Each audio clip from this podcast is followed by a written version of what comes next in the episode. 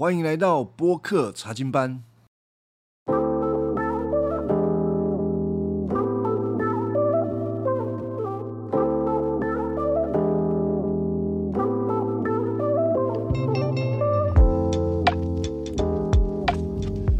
有时候教会会说：“哎，赶快来信主啊，或者是赶快来受洗啊！只要你信了主，受了洗，你的人生将会蒙受上帝的祝福。你的祷告呢，上帝就会垂听啊，你的儿女啊就会比较听话啊，你的工作就会比较平顺。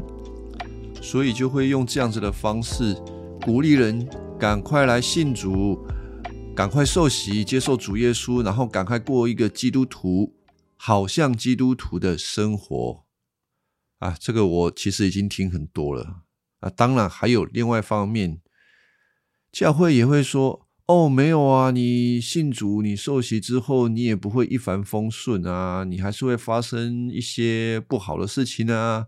基督徒跟非基督徒的生活。”该倒霉的还是会倒霉，会发生的还是会发生，一样会生病，会死亡。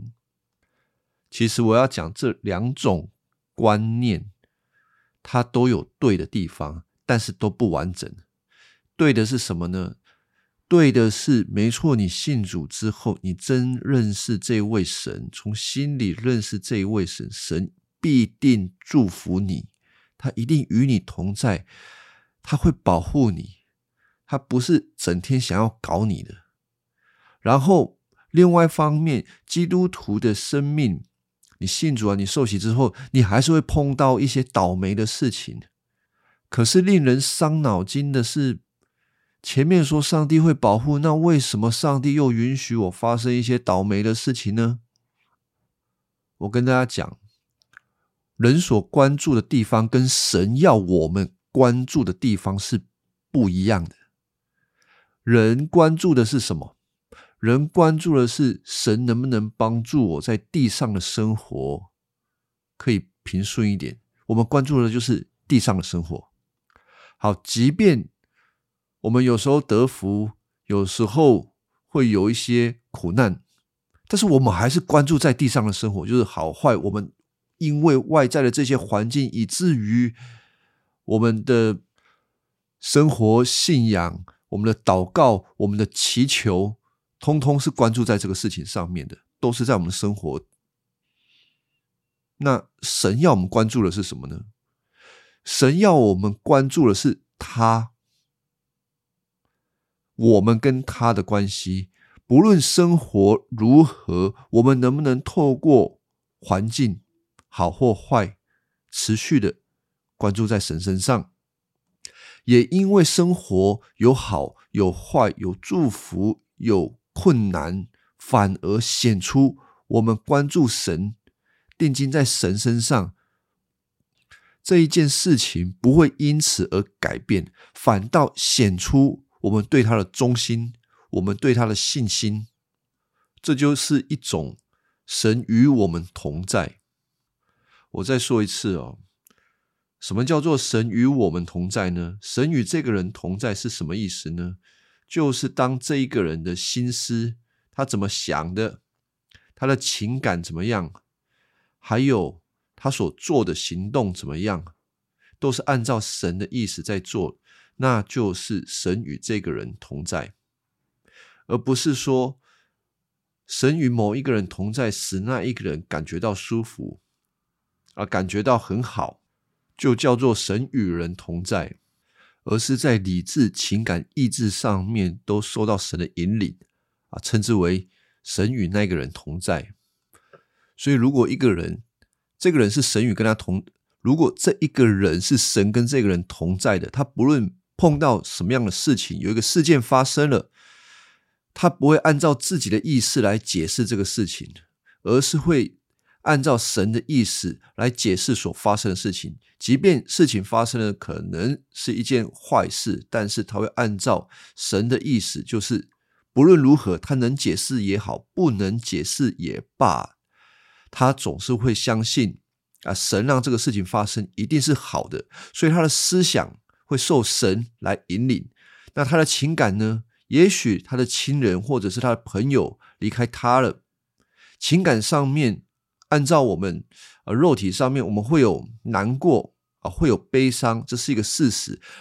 然而，因为他相信神，并且也是因着福音的缘故，他的情感可以被圣化，他的难过并不会使他下沉，反而会用一种感恩。感激、充满爱的眼光来看待所发生的一切事情，使他的情感不至于下沉，反倒更愿意来感谢、赞美神。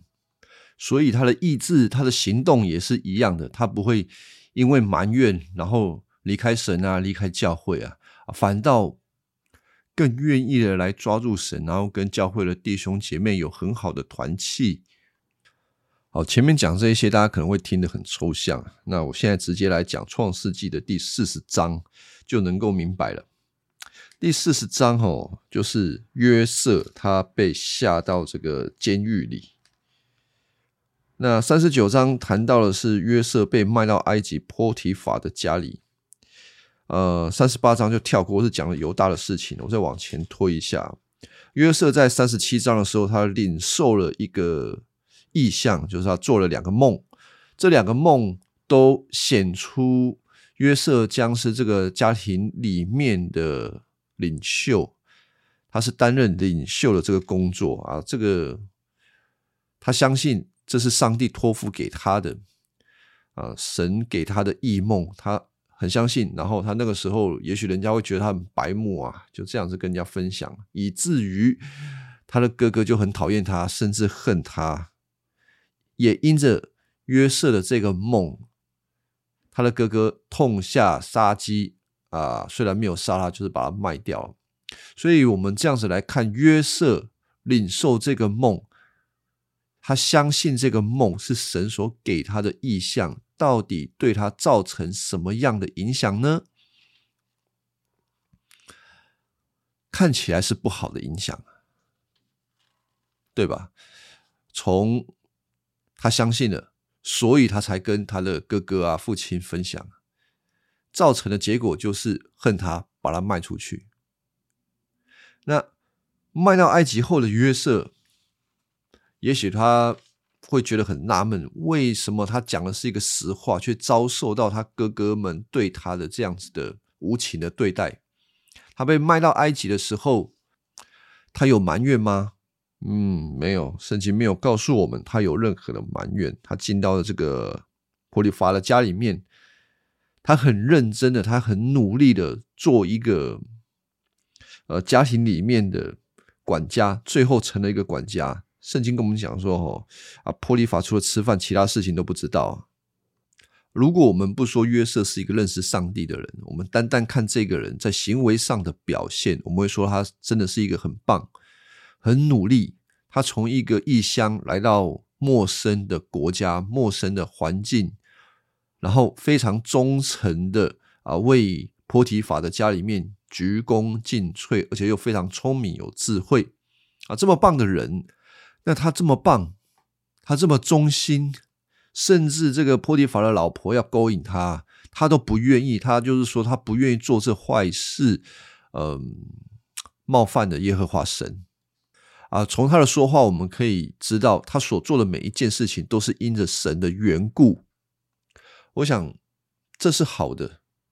也许听众你是基督徒啊，我们常常也会说，基督徒你应该要有好的行为嘛，与蒙召的恩相称，这个是圣经的话。既然是基督徒，要有好的行为。可是有的时候，我们更需要检查的是基督徒好行为之前的那个动机是什么。如果动机错，那所有的一切都是错。怎么说呢？那个动机是什么？如果一个人做一个基督徒，他做好事，他的动机是希望上帝祝福他，那这个动机我们就称之为是一种律法主义。他做好不过是想要消灾解厄啊，跟一般的宗教是一样的意思。如果他做好是出于律法主义在做这些事，如果他没有得到相对应的报酬，我说的报酬就是希望上帝照顾他啦。事事顺利啊。但如果他没有得到，反而受到危害的时候，他可能会崩溃，他会离开神啊，他会抱怨，他会咒骂神啊，等等，那种负面的效果就会跑出来。那我们看约瑟，约瑟他做得好，是因为他心中有一个律法主义，想要讨神的喜悦，然后甚至让他自己的生活过得更好吗？哦，没有。我们继续看下去就知道了，他。做好，然后呢？呃，被陷害，被波利法下在监狱里面，皇宫的监狱里面。那他在监狱里面，还是一如既往的活在神的面前，神与他同在。监狱长呢，就派约瑟来管理监狱。然后我们再来看第十四章的第五节经文，跟我们说到，有一天晚上。祭司啊，司酒长就是专门在皇宫里面管理这个法老的这个酒的一个官员，跟善务长一个管酒啦，一个管伙食的两个官员，在监狱里面各做了一个梦，啊，两个人的梦有不同的意思。他们第二天的早上啊，早上就跑来找约瑟啊。约瑟来看他们，发现这两个人心神不安呐啊，就问这两个说啊，你们今天为什么这样子烦恼呢？啊，显然这两个人哦，因为所做的梦就烦恼的不得不得了，然后什么问题都写在他们脸上。于是这么问他，他们就回答了说：我们两个人哦。各做了一个梦，哎，可是呢，没有人可以帮我们解开梦里的意思。然后约瑟就回答一句话，那他回答什么？他说：“哈，解梦的才能是上帝所赐的，请把你们的梦告诉我吧。”呃，在这边我想停一下啦，有的时候。我们看圣经的时候，会忽略某一些人物上面的对话，包括约瑟在这里被呃，就是他想要帮助这两个官员解梦，而他的这一句话显出了约瑟对神的信心，这是一件非常了不起的事。怎么说了不起呢？我刚刚讲的，从约瑟。相信神给他意象以来，他自己做过梦，他相信这个梦是神所给他的指引，会发生的。然后他却因为这个梦，开始人生不断的往下，遇到很多倒霉的事情啊，就是被卖、被陷害。我想，一个不认识神的人，你来看约瑟，都会想。约瑟啊，你也帮帮忙吧！你信的上帝给了你这个意象，结果他有保护你吗？好像没有啊！你看看，你过得那么惨，被卖、被诬陷，他在哪里呢？如果你还继续对你所认识的神这样子的忠诚，你是不是头壳坏去了？可是约瑟，他听到这个。监狱里面两个官员说到做梦的事情，他不恶化，他说：“吼，解梦的事情是属乎耶和华的。”约瑟并没有因为他自己所遭受的这些事情，所以对神有任何的改变。他依然把这些事情，就是解梦的事情，归给耶和华。他依旧相信神。好，那接下来发生什么事情？就是这两个官员就开始对约瑟说，他们到底做了什么梦哦？我大概讲一下。那个管酒的就是说：“我在梦里看到，我前面有棵葡萄树，树上有三根枝子，树一发芽就开花，葡萄也成熟了。我手上拿着王的酒杯，我摘了葡萄，把葡萄汁挤在呃酒杯里面，把酒杯端给王。”啊，约瑟就跟他讲说啊，这个梦意思是这样子啊，三个枝子啊，就代表三天，三天后啊，王要放你出去，宽恕宽赦你，恢复你原来的职位，你要跟从前当施酒长时一样，给王端酒。不过呢，当你一切顺利的时候，约瑟跟他讲说，请记得我，替我在王面前说话。帮我出狱，毕竟我是在希伯来人的地方被绑过来的。即使在埃及，我也没有做过什么坏事，该受监禁的。啊，这个讲完了，这个我不知道，这个管久了啊，应该是答应他了，一定要谢谢人家的啊。啊，第十六节我们就看到这个管伙食的，看到约瑟把这个管酒的梦解了，哦，这么好。他说：“啊，你也来帮我解一解啦。那我的梦是这样子的：我做一个梦，梦里看到自己头上顶着三个盛着面包的筐子，最上面的筐子盛满了给王吃的各种面包，有鸟飞来吃这个面包。约瑟说：‘哎，你这个梦是这样子的，就是三个筐子代表三天，三天后怎么样？王要砍你的头啦。’”啊！你的头就被挂在木头上，飞鸟要来吃你的肉。哎呀，前面一个好，后面那个坏。结果呢？过了三天呢，就是王的生日啊。那一天，王就举办了一个宴会，果然啊，就把这个管酒的放出来，然后呢，把这个商务长挂起来啊，全部都按照约瑟的解释实现了。但是嘞，二十三节说到这个管酒的哈，不记得约瑟，他把约瑟忘得一干二净。哦，尼玛，实在是这样都能够忘记，哎，这样都能够忘记哎，应该要感恩。可是这个管酒的就出去了，就开心的不得了，他也就不管约瑟当初怎么样帮他解梦的。好了，我们重点也不要放在这个管酒的，他就逍遥快活了。反正他之后会想起来的。那我们想一下约瑟，哇，你这样子无缘无故坐牢，你又帮这个管久了去解梦，这个管久了出去之后，他就把你忘得一干二净。你说，哎，你会不会心中有埋怨？我想。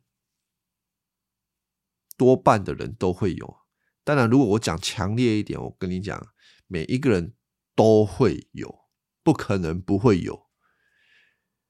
你多么希望这个人出去帮你讲讲好话，而且你有恩于这个人，而这个人居然完全不理你，完全把你忘记，一定会有埋怨的。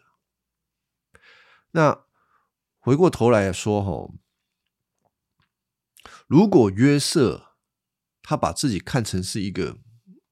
就是他服务别人、服侍别人，总是要想着别人对他的回馈的话，他的生活会过得很痛苦。每一个被约瑟所善待的人，都反过来，嗯，有的是害他嘛，有的是把他忘了。你叫约瑟怎么活下去？除非他的心中仍旧相信。神与他同在，神没有忘记他啊，不然约瑟是很难活下去的。而另外，我要讲一件事情，就是我们看到圣经里面会有人做梦，有人做梦就有人解梦，而且我们发现这些梦里面都带着上帝的启示。好。所以呢，啊，有的时候我们就想说，我们平常睡觉也会做梦，这个是不是上帝要给我们什么启示，要给我们说什么话？呃，我不敢说，一定不是。但如果你真的把它当做是，那你可伤脑筋了，因为你不知道怎么解才对。然后呢，你会每天过得疑神疑鬼，你心中不会有确据的啦。你会想说，这个梦到底是什么意思？是要好事，还是要坏事，还是要怎么样子？疑神疑鬼啦。我想这个不是我们圣经要给我们信仰的呃样子哈，要我们过一个疑神疑鬼的，我们是信靠上帝，而且他真正要给我们所说的话都在圣经里面，是我们能够明白，也是我们需要去明白的啊！不要过度的去解释你这边做梦，梦一些有的没有的。那另外一件事情就是，我们。必须对圣经里面所记载的每一件事情想成它是神的特殊启示、特别的话啦，就是对他所有的儿女所说的话、必要的话，用特殊的一些呃，在历史当中的作为写下来，要给我们所有的这些神的儿女看的、明白的。所以，圣经里面的每一个事件都有它的特殊性。我们不应当把这些特殊性的事件跟我们现在个人的啊生活所碰到的事情，很快的就把它连起来啊！千万不要啊！你不要把自己就带到圣经里面，当做圣经里面的主角。然后有一天你做梦梦到星星、月亮、太阳，你就想说你应该要做王了啊！所以这个是不一样的哈。啊，回到一开头我所讲的，神与人同在到底是怎么一件事情呢？也许我们会认为说，神与某一个人同在，这个人就会变得很强大，强大到他可以控制他的这个生活的环境，他能够胜过某一些试炼。但是我们看全本圣经，有许多的人谈到神与某一个人。同在的时候，恰好就是在一个受限的环境底下、受压的环境底下，他仍旧显出一个对神忠心，而且有信心、不改变的心。甚至是环境的压迫越大，他对主的那个信心就显得越清晰，而且压迫越大，他所得到的能力就。越大，这个能力并不是使环境改变，这个能力是使他更加的坚定不移。如果我们对照其他世界的宗教经典来看呢，我相信没有其他的宗教经典像圣经这样子，就是说，哦，信靠上帝的人或者是上帝的百姓，竟然有这么多的人都去坐牢。对，这个约瑟坐牢嘛，还有什么人坐牢？你知道吗？旧约里面啊，还有这个参孙也坐牢，耶利米也坐牢。这个旧约里面就有这些人，可是他们因为坐牢，所以就很萎靡吗？没有，他们因为坐牢，反而得到了更大的力量。呃，记得参孙吗？参孙是在四诗记里面，呃，一个很有名的士师，他是力大无穷的。也因为他的力大无穷啊，人家拿他没办法，菲利士人拿他没办法，但是他就是喜欢美色啊。最后因为女人的关系，告诉了人家说他的这个秘密，为什么力量那么大呢？因为他头发很长，如果头发没有了，他就没有力量了。以至于啊，他的头发被人家剪掉了，剪掉之后就被抓啊，就是一种被关到监狱里面啊，失去自由，然后被人家戏弄，直到什么？直到参孙头发长回来了，同时他的心也悔改了，神给他更大的力量，做什么呢？击杀非利士人。啊，经文告诉我们，是他那个时候杀的非利士人比他这一辈子都来得多。在新约当中，也有一些使徒是下到监狱里面的，呃，那个施洗约翰嘛，还有啊，最后一个使徒，这个约翰啊，都叫做约翰。使徒约翰是被监在拔摩岛。中间还有一个人，那个叫做保罗，保罗也是被关在监狱里面的。在提摩太后书第二章第九节，保罗就说：“我因传这福音而遭受苦难，甚至被捆绑，像囚犯一样啊！但是上帝的话是不受捆绑的。”那我想，保罗在监狱里面讲这种话，就是显出他的信心。如果我们从世俗的眼光来看保罗这个人哦，他在传教。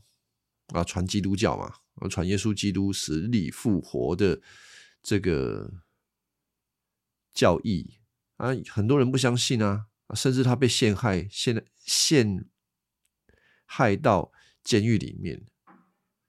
那我们都会想说，你就是传这奇怪的东西，才会被陷到监狱里面。我们可可能就会有一些人对他感到怀疑，但是保罗。他的信心并没有因为他的环境而感到沮丧。他说：“虽然他的手被捆绑，但神的道不被捆绑。所以这也因着保罗受到一个外在环境上面的限制，反倒显出他的信仰，他对神的关系是真的。”再来，我要谈的是，保罗虽然被关在监狱里面，但是他的眼光。他的心思，还有他所做的事情，就是我前面讲的心思、情感、意志，都是用属神的眼光来看待、来解释，所以他心中仍旧有一个喜乐，他不会因为环境而感到沮丧。我们来看一下腓利比书的第一章十二节，他写信给腓利比教会。那菲利比教会是一个很乐意帮助保罗传福音的教会，在财务上面供应给他。那保罗想到这间教会的时候，也非常的喜乐啊！不论发生什么样的事情，保罗都很愿意跟菲利比教会的弟兄姐妹来分享。所以第一章十二节，保罗就跟他分享他的近况。他说：“弟兄姐妹们，我要你们知道，我所遭遇的反而帮助了福音的进展。哦，也许有一些人啊，听到啊，保罗你说福音现在有很有进展诶，是什么样的进展？洗耳恭听。那保罗就在第十三节说到。”王宫警卫队全体，还有在这里所有其他的人都知道，我因着基督的缘故被囚。好，这个进展是什么？王宫警卫队全体有一群人，还有在这里的他附近的，可能是监狱里面的所有的其他人都知道他被囚的原因。第一个，这一些人是什么样的人呢？这一些人可能是平常不会接触到福音的人。这个这个族群平常不会福不会接触到福音的人，却因着保罗现在的境况进到监狱，却明白了耶稣基督的事情，知道了耶稣基督的事情，还有他周围的人，哦。保罗看到这件事情，所以就跟呃菲利比教会的弟兄姐妹分享。但是我们要反思一下，王宫警卫队群体好像很多人，但是如果我们把保罗当做是一个传福音给外邦人的呃一个使徒，你会不会觉得只是王宫警卫队？也没有很多人啊，能够有多少人呢？我敢保证，绝对比保罗自由自在的在监狱外面传福音还来的少很多。因为他现在只能够跟这一些人讲说，耶稣基督死里复活的事情，其实没有比他在外面多。但是保罗却看重他现在能传的这些人，他。为这些事情感到喜乐，然后呢，呃，这边也只谈到知道被囚的缘故，有说他们信主吗？没有啊。没有说他们信主，全家信主啊，像那个《使徒行传》那个没有。一样，我们需要在这个事情上面反思。这一群王宫警卫队的人知道了保罗被囚的缘故，保罗就高兴了，他就觉得这个值得分享了。这是保罗专注的事情。当然，十四节也谈到，还有一些人因着保罗坐牢，信心有增加，勇敢的啊，这个也是。但是我现在只想讨论的是。保罗在意的东西可能跟我们差很多。如果今天是教会里面的一些弟兄姐妹啊，我们每个人都很乐意传福音，我们很希望人家可以信主，我们也愿意因为有人信主，所以我们有一些牺牲没有关系，因为我们我们希望我们的牺牲可以得到相对应的啊报酬，就是。如果我牺牲，如果有人信主了，那太好了，太棒了，我付出的代价是值得的。好，那如果换到保罗他的处境，大家可以自己想想，这个使徒被关，他要有多大的回报，他才会觉得我为此被关是值得的。好歹也要全监狱的人都信主，都受洗吧，啊，不然我这样子被关，值得吗？有的时候我们也许会这么想啊，为主做大事，如果我的牺牲可以让一群人信主哦，我会觉得嗯很不错，我被上帝使用，但不。我们在这个事情上面需要效法保罗。保罗在这里讲了，这里面有人信主吗？可能经文有的东西没有，呃，全部都讲明。但是保罗在信中所分享的这一些人明白这件事情，他为什么被关，他就开心的认为很值得跟人家分享了。我们有时候会不会因为我们为主做的工作太小？而自己觉得很不好意思跟人家分享呢？啊，不要这样子。保罗做一些小事，他都觉得很快乐。我们应当也是如此，为主做一些小事，也都要感到满足，也要感到喜乐。不要有一种好像要为主做大事才值得跟人家分享。No，不是这样子的。只要一点点小事。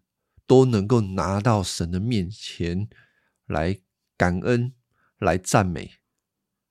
然后呢，我们也看到保罗的处境，也供我们学习。保罗啊，还有今天我们讲的约瑟啊，都是在困难的处境，甚至是在监狱里面，他们反倒更加的仰望神，为主做见证。好，今天我们就先讲到这边。谢谢大家的聆听。